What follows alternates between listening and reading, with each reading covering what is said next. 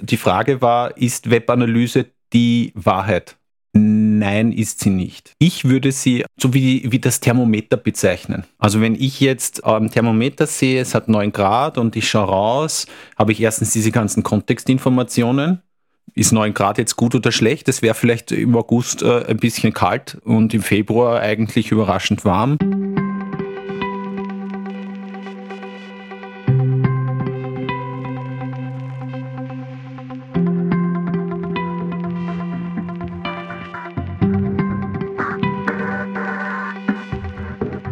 Vor etwas mehr als einem Jahr kam die österreichische Datenschutzbehörde aufgrund einer Musterbeschwerde, die vom Verein None of Your Business rund um Max Schrems im August 2020 eingebracht wurde, zu dem Schluss, dass die Einbindung von Google Analytics auf Webseiten gegen die Datenschutzgrundverordnung verstößt. Darüber wurde viel diskutiert und auch wir haben mit Martin Prohaska von Overlap gesprochen, nachzuhören in unserer Folge 6. Seit letzten Sommer ist Google Analytics 4 am Start und ab spätestens 1. Juli 2023 liefern Universal Analytics Properties keine Daten mehr. Google führt die Änderung als recht rüde ein und begründet das damit, dass eine modernere, userzentrierte Lösung größere Nutzen aus den Daten zieht. Oder sind es nicht doch viel mehr die Datenschutzbedenken der Europäer, die einen Tech-Riesen wie Google zum Handeln bringen? Zeit, darüber zu reden, was passiert ist, wo wir gerade stehen und wie es weitergeht. Und dazu haben wir für die 17. Ausgabe von Uncrypted, den Marketing-Podcast, Jan Königstetter eingeladen, ehemaliges Tech-Hit, einer von zwei Gründern, Eigentümern und Geschäftsführern der Otago Online Consulting, Lektor an der FH Wieselburg, an der FH Wien und am BFI Burgenland, zertifizierter Trainer an der Google Zukunftswerkstatt Österreich und ausgestattet mit dem SEO Röntgenblick. Hallo Jan. Servus, freue mich da zu sein. Und wie immer im Podcaststudio Thomas Nattwetter vom Planet Podcast. Hallo, liebe Hörerinnen und Hörer. Und ausnahmsweise remote dabei Peter Rosenkranz von Media for More. Hallo. Jan, was ist passiert im letzten Jahr? Wo stehen wir gerade? Wie geht's weiter? Noch einmal zusammengefasst meine lange Einleitung. Ja, viel ist passiert, deswegen bitte dann gleich nachhaken, was ich alles vergessen habe. Ich glaube, was man sehen muss, die erste gerichtliche Entscheidung in Österreich war ja natürlich, wie das so immer ist, eine Einzelfallentscheidung, wo ja damals viel schiefgegangen ist. Wir erinnern uns, NetDoktor, ohne Consent-Dialog gleich alles gefeuert, IP-Adresse übertragen. Wo da natürlich dann schon die ersten Fragen aufgetaucht sind, kann ich dieses Urteil jetzt auf eine, sage ich doch, etwas modernere Einrichtung übertragen aufgetaucht ist, die mhm. Frage. Viele haben jetzt, glaube ich, das trotzdem erkannt, dass man da zumindest sorgsamer umgehen muss. Das sehe ich schon. Also während Consent Management Tools früher, sage ich vielleicht beim großen Konzern zu sehen waren, sieht man das viel mehr in der Breite. Mhm. Zumindest sage ich jetzt, wenn man es auf österreichische Verhältnisse umlegt. Im Mittelstand darunter mag so sein, manchmal ja, manchmal nein. Man sieht auch noch immer wieder so Consent-Dialoge, wo konkludente Zustimmung angenommen wird, ja, ich, ich stimme zu mit der Benutzung, wo mittlerweile, glaube ich, relativ klar ist, dass das vielleicht nicht die beste Idee ist. Interessanterweise machen das Medien ja sehr oft. Ja, bei Medien ist es ja sehr häufig in Österreich, dass es, wo es ja jetzt dann wieder ein Verfahren gibt, ganz aktuell, mit diesem entweder nimmst du ein Abo oder mhm. du stimmst zu. Da gab es schon mal eine Entscheidung, die ist damals positiv für das Medium ausgegangen. Ich glaube, damals war der Standard geklagt. Mittlerweile ist jetzt dann eine ganz neue Klage, wo mehrere äh, dran sind, wo es um die Fragestellung geht, ob sozusagen der Preis gerechtfertigt ist und vor allem mit dem großen Unterschied. Damals war es, glaube ich, ein privater Kläger und jetzt ist es Max Schrems und dementsprechend, glaube ich, werden zumindest die Argumente etwas härter sein. Aber sicherlich auf beiden Seiten, es geht um sehr viel Geld in dem Fall. Mhm. Ich glaube, das ist sicher spannend. Und jetzt so der, der große Sprung zu Google Analytics 4 vielleicht noch so ein bisschen. Ich muss schon sagen, ich glaube, die, die Grundidee von Google Analytics 4 wenn man sich die anschaut, ist eigentlich eine sehr spannende. Und zwar, dass man gesagt hat, es geht nicht mehr nur um den Seitenaufruf, weil diese alten Webanalyse-Tools, wenn man sich das anschaut, die waren 2007 eigentlich gleich konzeptionell. Ich rufe eine Seite auf, dann werden Daten gesendet. Weder war das für moderne Webseiten mit JavaScript, wo vielleicht nur einzelne Inhalte ausgetauscht gedacht, noch für Apps, äh, die ich modern benutze. Und jetzt wechselt dieses Konzept. Es ist wirklich ein Konzeptwechsel. Deswegen glaube ich auch wenig Begeisterung bei Nutzerinnen und Nutzern, die sich schon auskennen, mhm. weil eigentlich ist jetzt so ein bisschen auf das Werkzeug zurück auf den Start. Ich glaube, die Personen, die vorher schon den Ansatz hatten, dass sie gesagt haben, ich betreibe Webanalyse und das ist ein Werkzeug und ich kann auch andere, für die ist es eine Spur einfacher, aber ganz einfach ist der Wechsel für niemand. Aber was ist jetzt aus, aus deiner Sicht heraus der, der, große Unterschied, weil du gesagt hast, dass der Grundgedanke jetzt bei GA4 schon sehr positiv ist? Was ist vielleicht der größte Unterschied jetzt zwischen Google Alt und Google Analytics neu? Weil man kann ja auch Daten nicht importieren. Also man kann ja keine historischen Daten mehr verwenden und, oder vergleichen, sondern man muss ja in Wahrheit parallel beide Systeme laufen lassen, um Vergleichswerte ziehen zu können. Genau, also wenn man vergleichen will, und das rate ich schon noch in der Phase, solange das möglich ist, beides laufen lassen.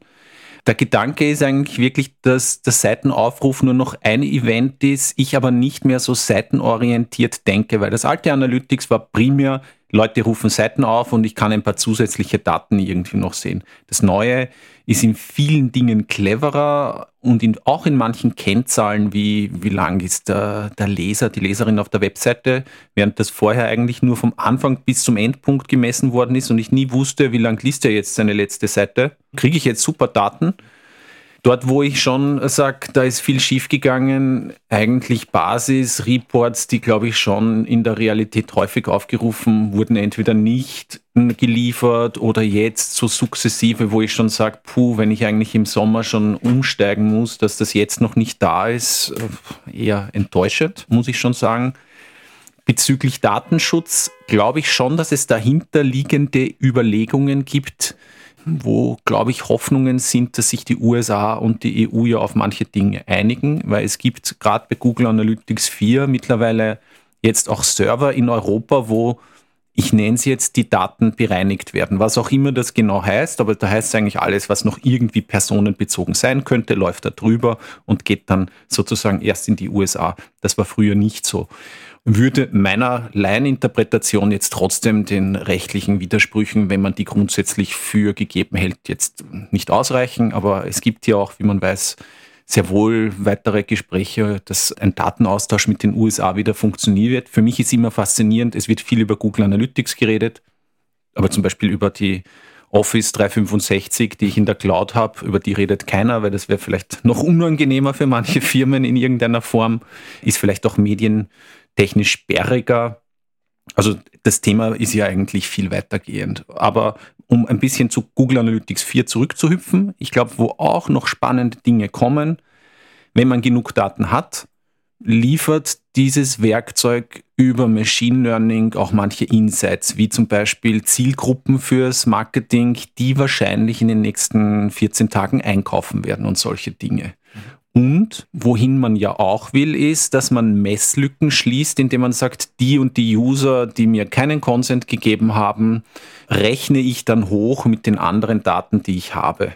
Das, in der Theorie ist das super. In der Praxis glaube ich, dass man in Österreich sehen wird, dass das für sehr, sehr viele sich einfach nicht ausgehen wird. Also, dass sie die Grunddatenmenge nicht erreichen, wo ich dann von den Usern, die mir den Content gegeben haben und ich messe dann vielleicht, wie viel Conversions kriege ich aus welchen Quellen, dass ich das dann umrechne auf die User, die mir keinen Content gegeben haben und sage, okay, ich weiß jetzt nicht, 3% Conversion Rate aus den und den Quellen und ich sage, die und die haben mir keinen Content gegeben und ich weiß, wie viel Conversions ich gekriegt habe, dass ich das attribuiere auf die jeweiligen Quellen.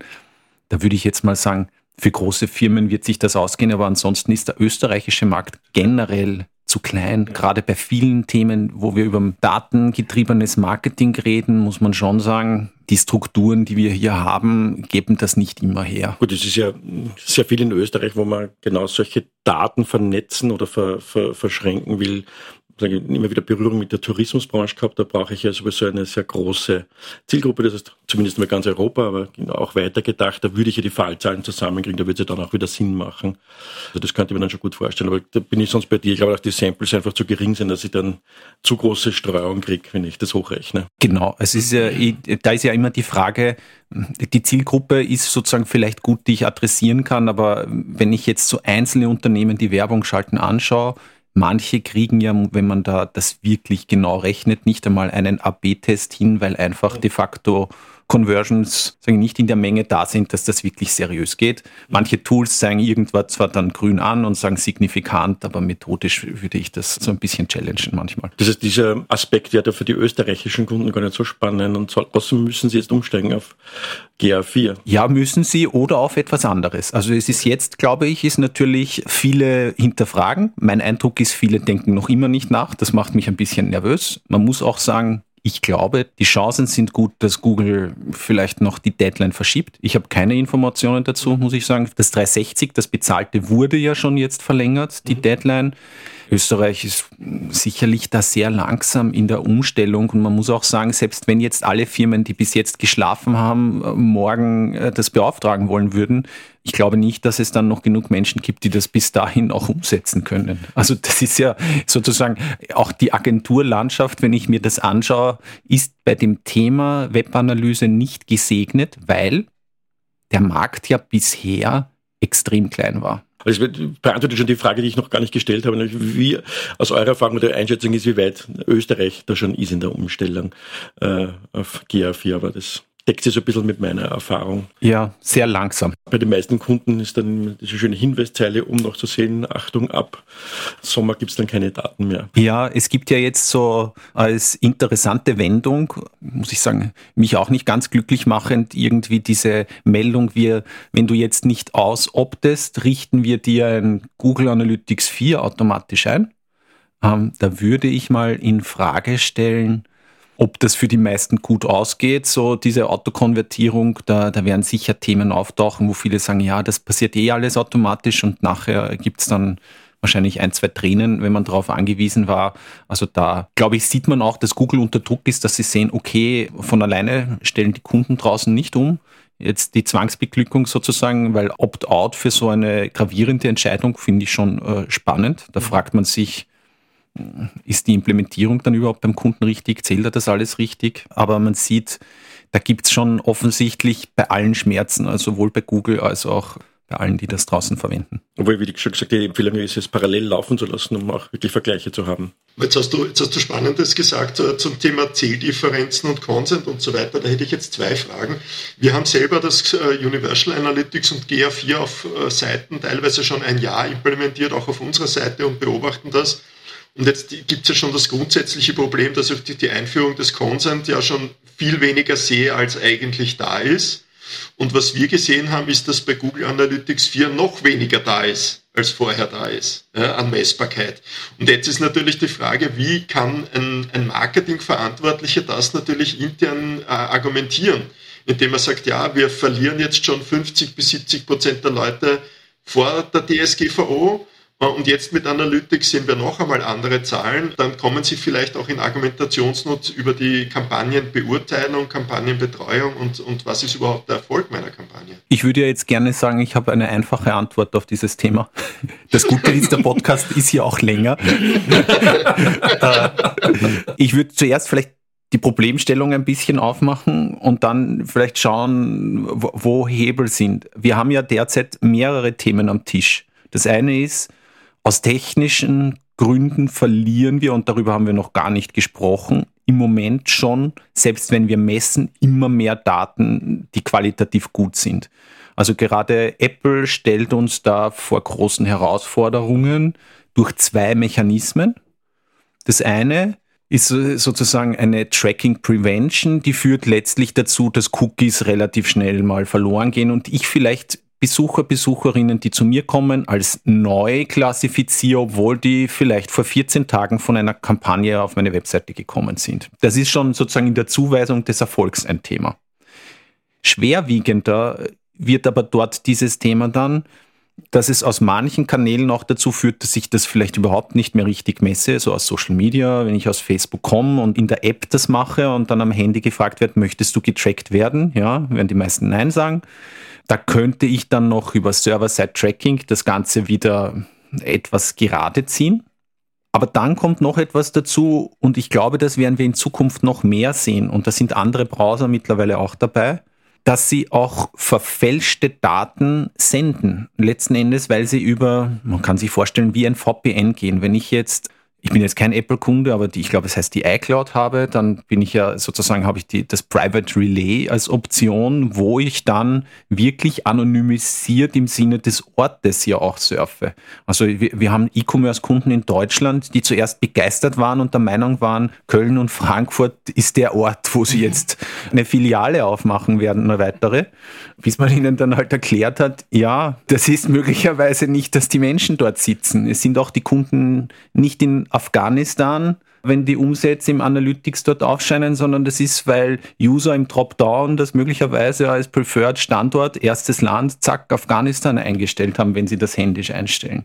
Da sehen wir ja, dass wir in einem Zustand geraten, wo ich selbst mit Consent und einer laufenden Messung mittlerweile nicht mehr ganz exakte Daten habe. Und ich glaube, das werden wir mehr sehen. Aber das, wir haben das bei Kunden auch gesehen. Der ist ein Unternehmer, das nur in Österreich und in Deutschland im E-Commerce tätig ist und zwei Millionen, also zweistellige Millionen Umsätze macht.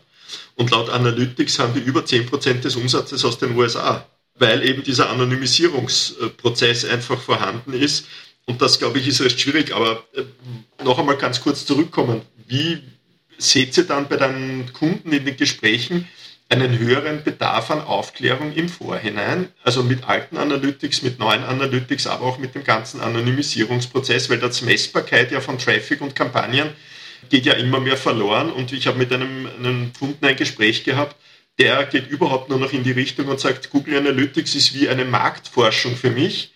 Ich habe da eine Orientierung, ich kann nur quasi Segmente daraus bilden und ein, ein Leitbild daraus ziehen aber exakte Daten rauszuziehen, schaffen sie einfach nicht mehr. Ich, ich würde sagen, das ist eine unterschiedliche Geschwindigkeit der Kunden und Kundinnen. Also die, die ja auf GA4 umstellen, sind ja tendenziell eh die oder umgestellt haben, die schon ein bisschen informierter sind und die auch bereit sind, in den Diskurs zu gehen. Ist nicht bei allen so. Es gibt auch manche, die sagen, ja, super Empfehlung, macht's und mir ist alles egal.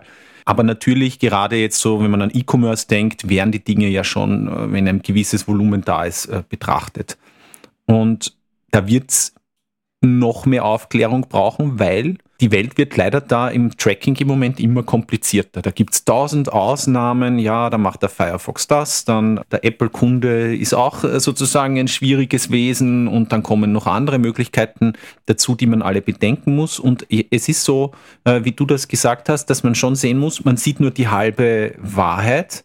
Wie groß dieses Delta ist, lässt sich im E-Commerce natürlich meistens relativ gut ermitteln, weil am Ende sagen die, okay, ich habe so viele Bestellungen reingekriegt und Umsatz.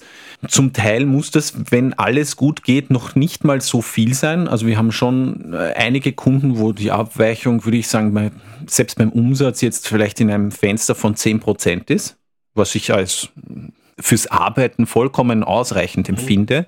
Trotzdem macht man sich natürlich Sorgen, wenn da das Delta selbst bei denen, die gut messen, in Zukunft weiter aufgeht. Wie wird das dann dort sein, wo ich vielleicht erstens grundsätzlich schon weniger Messereignisse habe?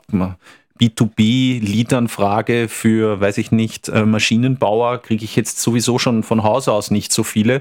Und gleichzeitig die Werbewelt ja auf immer datengetriebenere Modelle setzt. Also insbesondere Google und äh, Facebook, also Meta, pusht ja ganz stark äh, datengetriebene Modelle, wo ich sage, hm, der Maschinenbauer in Oberösterreich, der kriegt die vielleicht gar nicht zusammen, um wirklich moderne Formate im Moment manchmal zu schalten. Da stellt sich für mich die Frage, wenn diese datengetriebenen Modelle immer mehr in den Fokus rücken, wie sieht das denn tatsächlich aus mit, mit diesen großen? Haben die die Daten überhaupt noch um einer guten Qualität? Oder ist das dann auch für die Try and Error, wenn ich sozusagen schon auf meiner Seite beim Browser bestimmte Dinge verhindere? Ich glaube, dass wir da im Moment sozusagen ein bisschen einen Kampf der Giganten sehen, der auf mehreren Ebenen stattfindet. Das eine sind mal die, habe ich einen eigenen Browser oder nicht? Man muss sagen, da ist Google in einer Top-Position mit Chrome. Apple innerhalb seines eigenen Ökosystems, insbesondere am Mobiltelefon, muss man sagen, stark, wobei, glaube ich, in der öffentlichen Wahrnehmung der Marktanteil in Österreich überschätzt wird. Mhm. Das ist sozusagen, das ist eine sehr interessante Zielgruppe, weil die wahrscheinlich äh, durchschnittlich vermögender ist, aber am Ende des Tages gibt es genug Produkte, wo wir letzten Endes alle Menschen erreichen wollen und da ist das äh, nicht immer so. Und Manche sind natürlich dann noch mit am Markt. Man denke jetzt so an, an Microsoft, die ja doch immer wieder einen Weg finden, einen, den Edge bei der nächsten, beim Update irgendwie doch nochmal zu servicieren, da irgendwie darzustellen und äh, Bing in den Vordergrund zu rücken. Also das sind mal sozusagen die Plattformen, die ich benutze, sozusagen den Browser als erste Teil, aber dann die anderen Plattformen, die ja darauf aufsetzen, ob das die Suchmaschine ist, ein YouTube oder ein Instagram, was auch immer. Das ist sozusagen die zweite Ebene, wo manche, glaube ich, innerhalb ihres es ist ja kein Vault Garden, weil sie lassen ja die anderen ein bisschen hinein und ein bisschen mitspielen, weil der Vault Garden klingt ja eher so, als müsste ich draußen bleiben. Aber wir dürfen alle hinein. Unsere Daten bleiben dann drinnen in irgendeiner Form, aber die Werbetreibenden dürfen auch ihr Geld hineinstecken. Und da sind ja die Plattformen sehr groß. Dort, wo ich eher glaube, dass die ein bisschen in Schwierigkeiten geraten werden, sind im Programmatic andere Anbieter auch einzelne Publisher, die sozusagen immer die Hoffnung hatten, ah, ich habe doch eh so super Daten auf meiner Website. Da wird es, glaube ich, eher enger werden. Wir haben ja noch gar nicht über das Thema Cookies geredet, wo ja auch nochmal in Richtung Werbeformen ja jetzt dann sozusagen in die Zukunft blickend sich was tun wird. Mit Fragezeichen auch aus jetziger Sicht. Hast du noch keine Einschätzung der Cookie? Geschichte, Schundgeschichte ist. Ich, ich habe vielleicht eine Meinung, ob die jetzt so qualifiziert ist, puh, weiß ich gar nicht. Die großen, ob das jetzt ein Meta oder ein Google ist, ich glaube, die haben selber so gute Positionen, Meta weniger als Google, weil sie keinen eigenen Browser haben, dass sie, glaube ich, mit ihrem System weiter sehr erfolgreich sein werden. Die kleineren Anbieter draußen, die werden, glaube ich, ins Schwitzen kommen, wo für mich schon ein Fragezeichen ist, wie gut Remarketing für die kleineren noch funktionieren wird. Es gibt ja von Google dieses Fletch für den Chrome, wo ich sozusagen ja das, was ich jetzt mit dem Cookie löse, aus einer technischen Perspektive eigentlich zum Browser hinschiebe und sage, okay, jetzt werden diese Informationen dort gespeichert und in einer Auktion, wenn ich da drinnen bin, wird das aus dem Browser ausgelesen und ich kann dann quasi im Grunde wieder Remarketing machen. Nur im Moment zeichnet sich nicht ab, dass da, glaube ich, andere Browserhersteller da sofort sagen, ja, ich nehme das mit auf. Ich glaube, alle anderen sagen im Moment nein. Ob das eine Frage ist, weil sie etwas heraushandeln wollen oder ein grundsätzliches Nein ist, ist für mich sozusagen nicht einschätzbar. Aber ich glaube schon, dass wir das weiter haben werden. Also ich mache mir jetzt gar nicht so viel Sorgen. Das ist so. Und die ganz großen Werbeformen, von Google, Meta oder was auch immer, die werden uns, glaube ich, relativ ähnlich erhalten bleiben. Ich glaube, da ist vielleicht der Umbruch gar nicht so groß. Das wieder das, was du vorher gesagt hast, dass Meta natürlich verstärkt auf datengetriebenes Marketing setzt. Immer klar, die sind ja selbst Datenkrake, die werden natürlich das System befeuern, sage ich jetzt einmal sehr provokant. Äh, ähnliches Interesse hat natürlich auch ein großer Konzern wie Google, der ja ein Großteil seiner Wertschöpfung auch durch Marketing halt irgendwie einnimmt. Und wie du jetzt hast, das mehrmals gesagt, die Kleinen werden eher ein Problem haben. Das heißt, programmatisch, also was es nicht an Google-Programmatik ist, siehst du dann eher, dass die ins Hintertreffen geraten oder äh, neue Strategien brauchen? Ich glaube schon, dass die stärker ihren USP hervorheben werden müssen. Mit sozusagen dem großen Fragezeichen, und das sehe ich jetzt noch nicht in den nächsten ein, zwei Jahren, dass da sofort was passiert, Gerade auf Google sieht man ja jetzt wieder, dass neue Verfahren angestrebt werden, ob man das nicht aufbricht in irgendeiner Form, dass man sagt, darf ein Player wirklich gleichzeitig die Seller, die Buyer-Rolle, die Börse, die Ausspielplattform, alle Rollen gleichzeitig in einer Auktion einnehmen. Das könnte schon sein, dass da vielleicht mal rechtlich etwas passiert, was den Markt grundsätzlich neu ordnet. Aber einschätzen kann ich das eigentlich mhm. nicht. Ich finde ja interessant, dass diese Streitereien jetzt so hochkochen, wo ja Google äh, gerade eigentlich sichtbarer unter Druck ist. Also während man ja vorher leichter sagen konnte, die haben, ist zumindest, es ist ein Oligopol, Monopol will ich jetzt gar nicht sagen, weil da gibt es ja andere Player auch noch, aber die marktbeherrschende Stellung hätte man da gut diskutieren können. Und jetzt sieht man, dass sich doch online manchmal die Dinge schneller ändern können. Du sprichst jetzt der Verschiebung vielleicht des Suchmarktes an. Ja, ich glaube ja gar nicht, dass sich der so schnell verschieben wird in irgendeiner Form, weil die Bedürfnisse sozusagen für eine fertig vorformulierte Antwort, die sind zwar vielleicht da, aber ehrlich gesagt sind das erstens die Suchen, wo ich im Moment eh keine Werbung kriege. Also wie pumpe ich ein Fahrrad auf? Mag sein, dass mir das jetzt super ist, wenn mir jemand eine Antwort sagt, die mhm. toll ist, aber Werbung hätte ich jetzt eh keine gekriegt. Mhm. Und zweitens glaube ich auch, dass es viele Use Cases gibt, wo ich ja noch immer entscheiden möchte, welche Quelle konsumiere ich und so weiter. Also ich kann sein, dass es da mehr geben wird, aber bin ich noch ein bisschen skeptisch, dass das sozusagen jetzt das in dem Bereich so sehr verschieben wird. Ich glaube, es wird eher noch mehr Anwendungsfälle geben, die wir vielleicht noch gar nicht kennen. Du hast jetzt ge gesagt, in Richtung datengetriebenes Marketing geht ja alles mehr. Daten sind das neue Gold auch.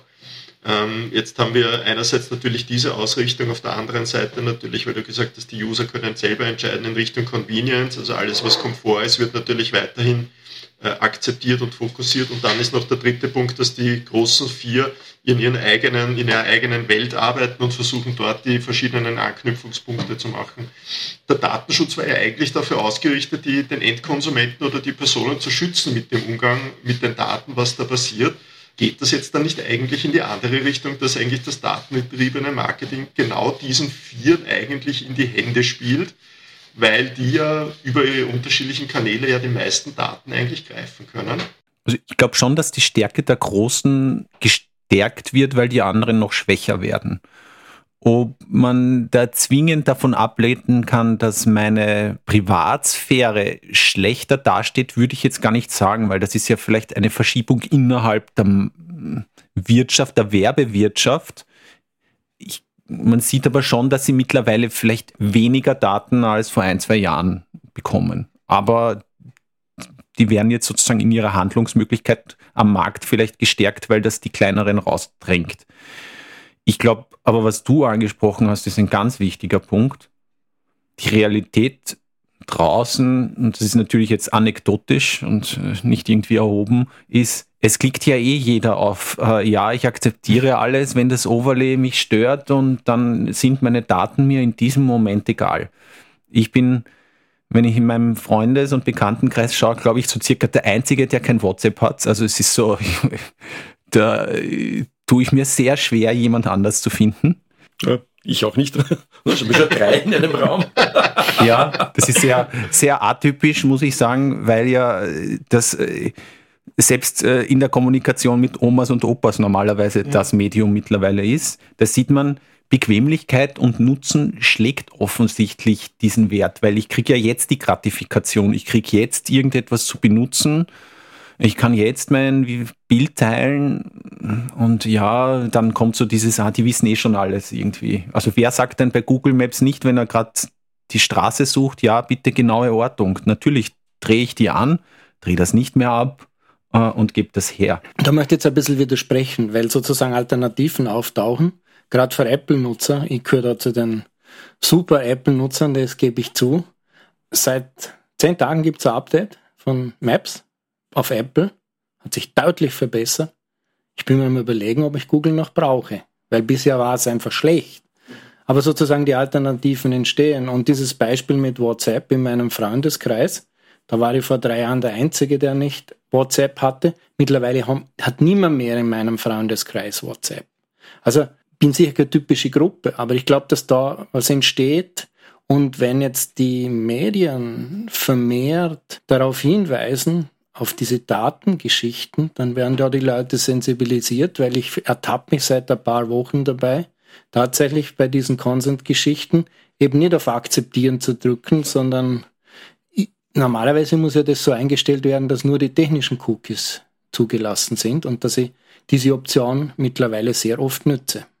Klar, das ist jetzt die kleine Marktforschung, um Max Mondel zu zitieren, aber man sieht, da kommt schon was ins Rollen und also ich habe einen großen Kunden, für den wissen wir, 50 Prozent läuft über Apple und die fällen diese Ergebnisse schlicht und ergreifend bei Google Analytics 4. Und das macht ganz schön viel aus. Ja, ich glaube schon, dass es eine wachsende, aber sehr kleine Gruppe gibt, die sich mit dem Thema wirklich ein bisschen auseinandersetzt. Und ich, die wächst auch in meiner sehr subjektiven Wahrnehmung. Ich glaube, äh, im Gesamtmarkt hat sie wahrscheinlich weniger Relevanz wo ich ja ein Thema, wo ich gerne noch hinleuchten würde, spannend finde, weil du sagst, ich werde von angefeindet. Was ja in den letzten zwei Jahren so modern geworden ist, ist ja serverseitig die Dinge abzubilden. Und man muss sagen, zum Teil mit dem Hintergrund, dass je nach technischer Einrichtung ja ich als Seitenbesucher nicht mehr sehe, ob und wie ich da getrackt werde. Und jetzt es gibt auch Gründe, warum ich das gerade aus Datenschutzgründen mache, damit sozusagen mein Browser, ich nenne es jetzt nicht, beschmutzt wird, weil er etwas von anderen Servern lädt, bevor ich zugestimmt habe. äh, weil wenn ich was runterlade, ist immer meine IP-Adresse halt notwendig, so ist es. Aber äh, natürlich machen das auch Firmen, damit sie erst gar nicht geklagt werden können. Weil wenn ich das erst nicht sehe, ähm, dann wird mein Tracking die, die sozusagen die Rate steigern, weil natürlich äh, die Blocker das nicht alle erkennen, aber es ist natürlich aus einer rechtlichen Sicht sehr praktisch, weil wie sammle ich Beweise, so wie das bei NetDoctor war. Wenn die das anders gelöst hätten technisch, wäre das gar nicht aufgefallen, wäre nicht klagbar gewesen. Und das halte ich aus User-Sicht für eine ungünstige Verschiebung, weil die Transparenz, was passiert, natürlich damit verloren geht. Aus Online-Marketier-Sicht muss ich schon sagen, wenn ein Kunde sozusagen die, die Messung heben will, kann man ihm nur raten, serverseitig zu tracken. Ich finde aber, da muss man auch sagen, das liegt an uns allen.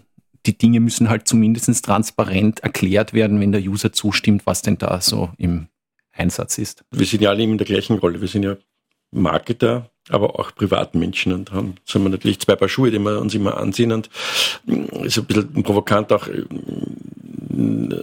Peter hat vorher gesagt, äh, Daten sind das neue Gold, ein Spruch, den man schon sehr lange hört.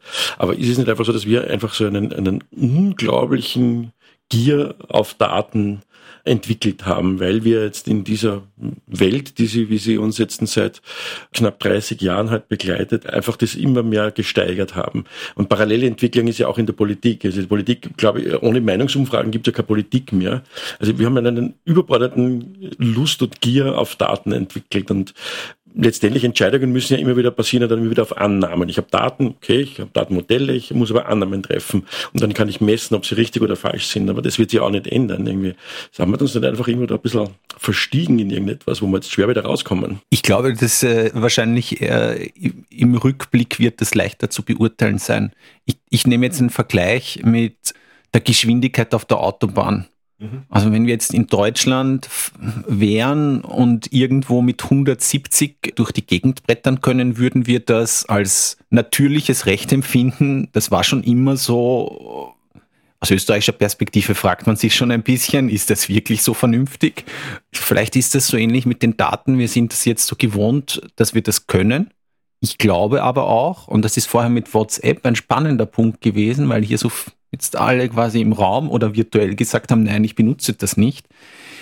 Mein wieder anekdotischer Eindruck ist, die doch etwas schon angegraute Generation, ich hoffe, ich, ich treffe da jetzt niemand, ähm, stammt ja noch aus einer Zeit, wo Datenschutz eine Zeit lang ein höheres Gut war, als das jetzt ist. Also ich erinnere nur an die Diskussion Fingerabdruck im Reisepass. Mhm. Das war ja eine Skandalforderung bei der Einführung war das nicht mal mehr ein Thema. Mhm. Also da ist ja schon eine Verschiebung, die stattgefunden hat, was Privatsphäre betrifft. Ich glaube, der Österreicher liebt ja seine Geheimnisse. Bankgeheimnisse ist ja auch so ein Thema. Wollte man auch nicht loswerden. Da ist mein Verdacht, dass das äh, über alle Generationen im Moment so ist. Aber das äh, weiß ich nicht. Ich habe mich selten darüber unterhalten.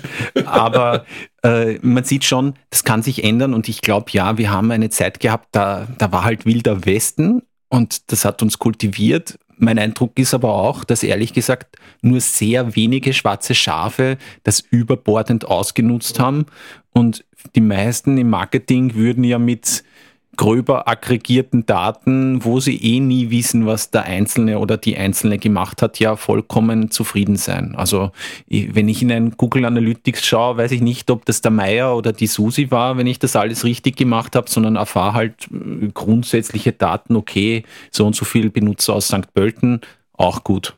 Ähm, kann damit was anfangen, kann mein Marketing ausreichend abwickeln in irgendeiner Form.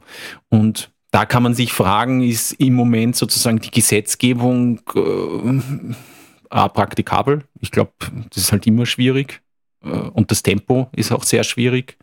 Und B, ob die Diskussion manchmal auch, ich sage jetzt, richtig geführt wird, weil natürlich wie immer wird die Diskussion von extremen Seiten geführt. Die einen, die sagen, ja, ich möchte doch einfach alles messen oder rechtlich, die sagen eigentlich, nichts soll gehen und liest dir erst 50 Seiten durch und du musst all, zu allem Nein sagen können wie es halt so in Österreich ist, man würde ja gerne einen Kompromiss haben. Das, das stimmt, ja. Und das ist jetzt Analytics das eine. Äh, der bin ich bei dir, wenn ich sage, okay, ich kann mit, mit Annahme bzw. mit Hochrechnungen kann ich sagen, es reicht mir an Informationen. Und wenn ich E-Commerce habe, ja, ich sehe ja, wer es gekauft hat, also das reicht mir auch in der Analyse. Ich weiß, es funktioniert dort gut oder wenn es irgendwo schlecht funktioniert, kann ich dort, äh, meine Werbebestreben äh, verstärken.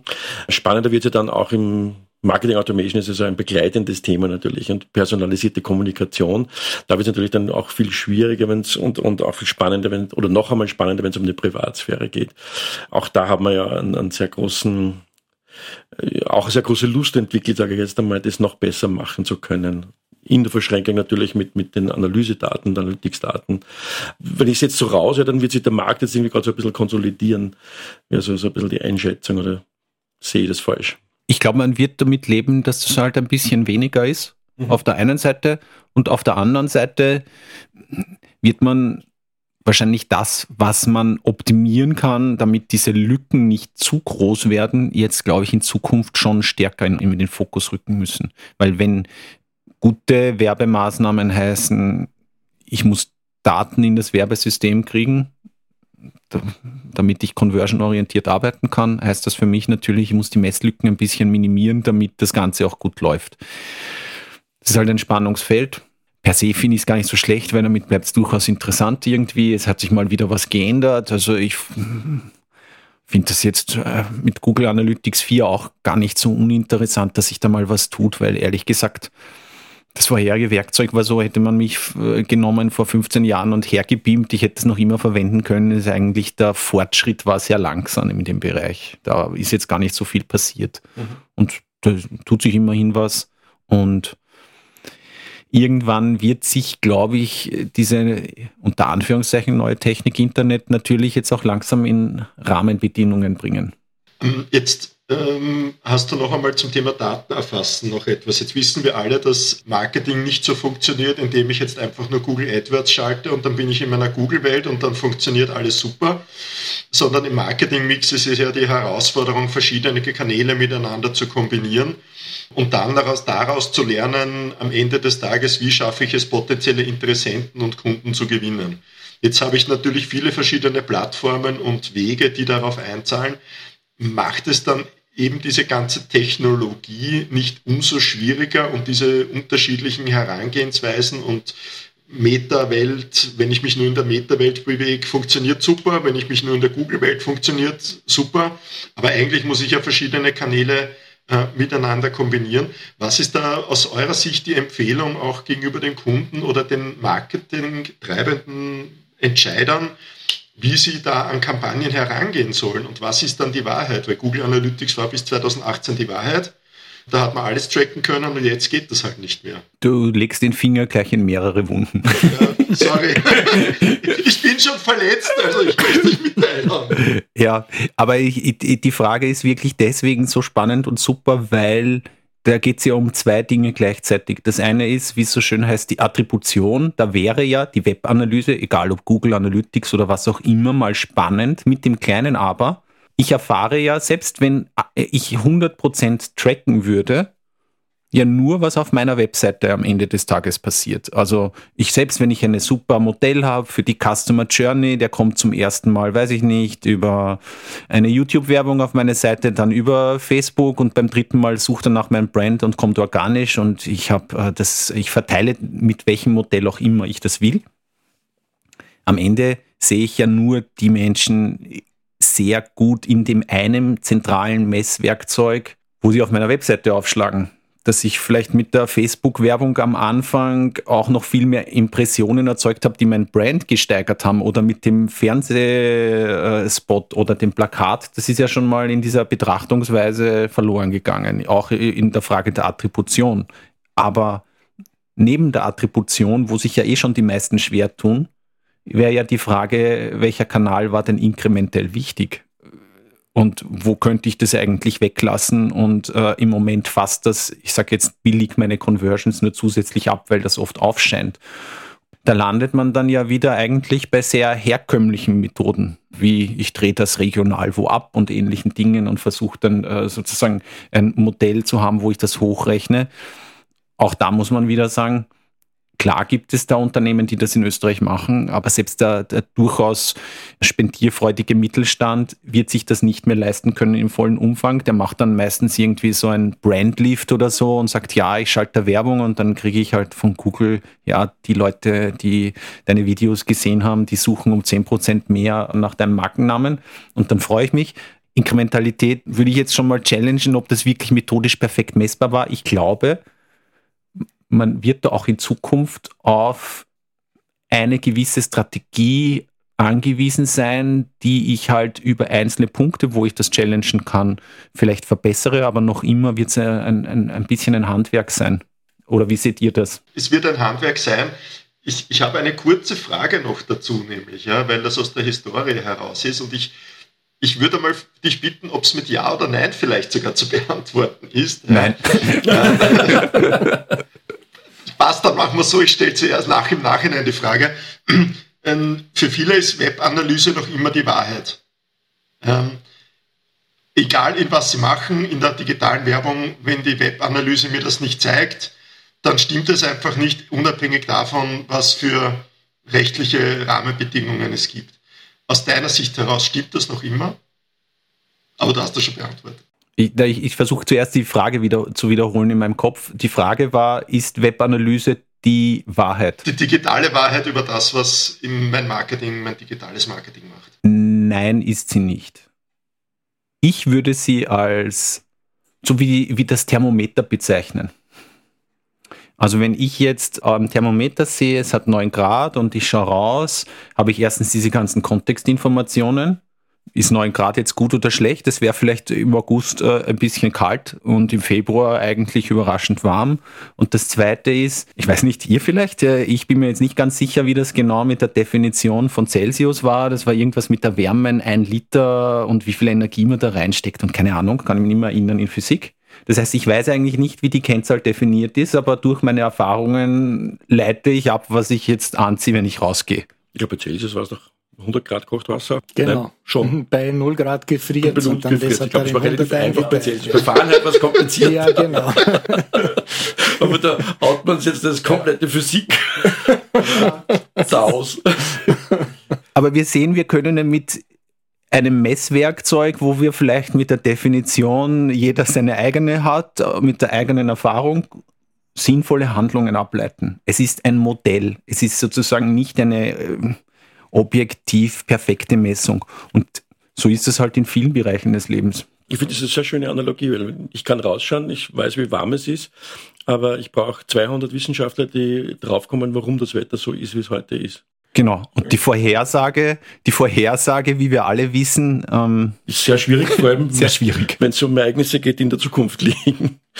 Haben wir auch schon gehabt im Podcast, den Karl äh, Valentin. Aber das ist doch genau das, was gesagt wurde. Das eine ist das Modell und das andere ist die Wirklichkeit. Mhm. Und das darf man nicht verwechseln. Was ist die Wirklichkeit und was ist das Modell? Ja. Aber das wäre das wär quasi die Aussage, dass eine Webanalyse ist ein Moment, eine Momentaufnahme äh, und dann braucht es ja Marke, der die Modelle entwickeln und Kunden dahin bringen, dass sie dorthin kommen, wo sie wollen. Werdet ihr auch sicher einige Spezialistinnen und Spezialisten für Brand mit dabei gehabt haben? Ich bin ja jetzt nicht so für Brand, sage ich, äh, der, der, erste Ansprechpartner, dass ich da unendlich beisteuern kann. Einen hatten wir, ja. Aber genau da ist natürlich auch, da liegt halt viel im Marketing. Also das darf man einfach nicht unterschätzen und das werde ich vielleicht nicht sofort messen können, was ich da gerade aufbaue und wie ich mich positioniere. Da sind viele Dinge, die kommen mit dazu. Das ist sowieso, glaube ich, das, was ich immer, ich gerne danach erzähle. Das Marketing hat ja auch früher funktioniert, man hat mit Annahmen getroffen, hat versucht einmal eine Zielgruppe einmal zu beschreiben. Das macht man ja heute auch noch und ist auf die Zielgruppe losgegangen und dann kann man erst beginnen zu messen. Und das ist was Thomas ja gesagt hat, Modell und, und dann die Realität. Und ich glaube, das wird sich auch langfristig auch nicht ändern.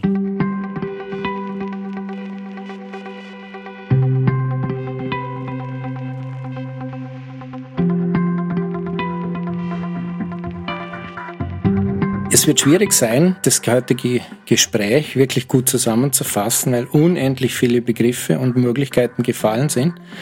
Jetzt nehme ich das, was für mich wichtig war, einfach raus und das ist, es passiert was im Markt, beim Mittelstand. Man sieht es, die Leute gehen vorsichtiger damit um. Man sieht das im Consent Management, das hat es früher nicht gegeben. Das taucht jetzt mittlerweile ganz gut aus. Dann gibt es einen Konzeptwechsel bei den Analyse-Tools. Das, was wir jetzt über Jahre gelernt haben, das wird jetzt völlig umgestellt.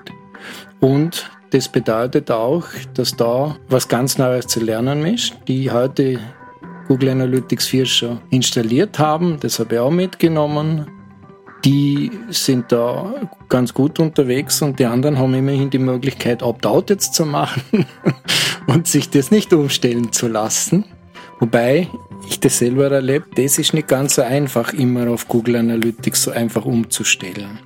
Wo es um dieses Thema exakte Daten geht, da gibt es drei Dinge, die das in Wahrheit mittlerweile ziemlich stark verhindern. Das eine ist Apple mit dieser Tracking Prevention. Das zweite ist sozusagen dieses Social Media Tracking. Da ist ein Begriff gefallen, das kann man serverseitig abfangen. Und dann dieses Thema Private Relay, das im Browser liegt. Also das heißt, die Browser liefern nicht mehr die Daten, die man sich wünscht, sondern die der User selber einstellt. Dann habe ich da auch noch äh, mitgenommen, dass eventuell nicht jetzt, aber vielleicht ein bisschen später die Rollen der ganz großen Anbieter hinterfragt werden, nämlich ob sie das alles gleichzeitig sein dürfen, Marktplatz und Broker und Buyer und Seller und so weiter und so fort, was meiner Meinung nach in einer Marktwirtschaft durchaus gut wäre. Und Server-Side-Tracking könnte dazu einladen, vieles vom User zu verbergen, nicht klagbar zu verbergen die Frage ist, wie will man damit umgehen? Das ist schon eine moralische Frage. Und was ich nicht gefunden habe am Schluss, war dieser Vergleich zwischen Webanalyse und Thermometer.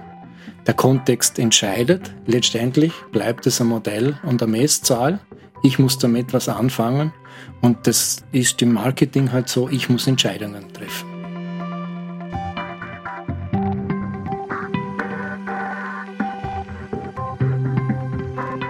Liebe Hörerinnen und Hörer, vielen Dank fürs Zuhören. Ich freue mich, dass Sie wieder so lange an Ihren Devices durchgehalten haben.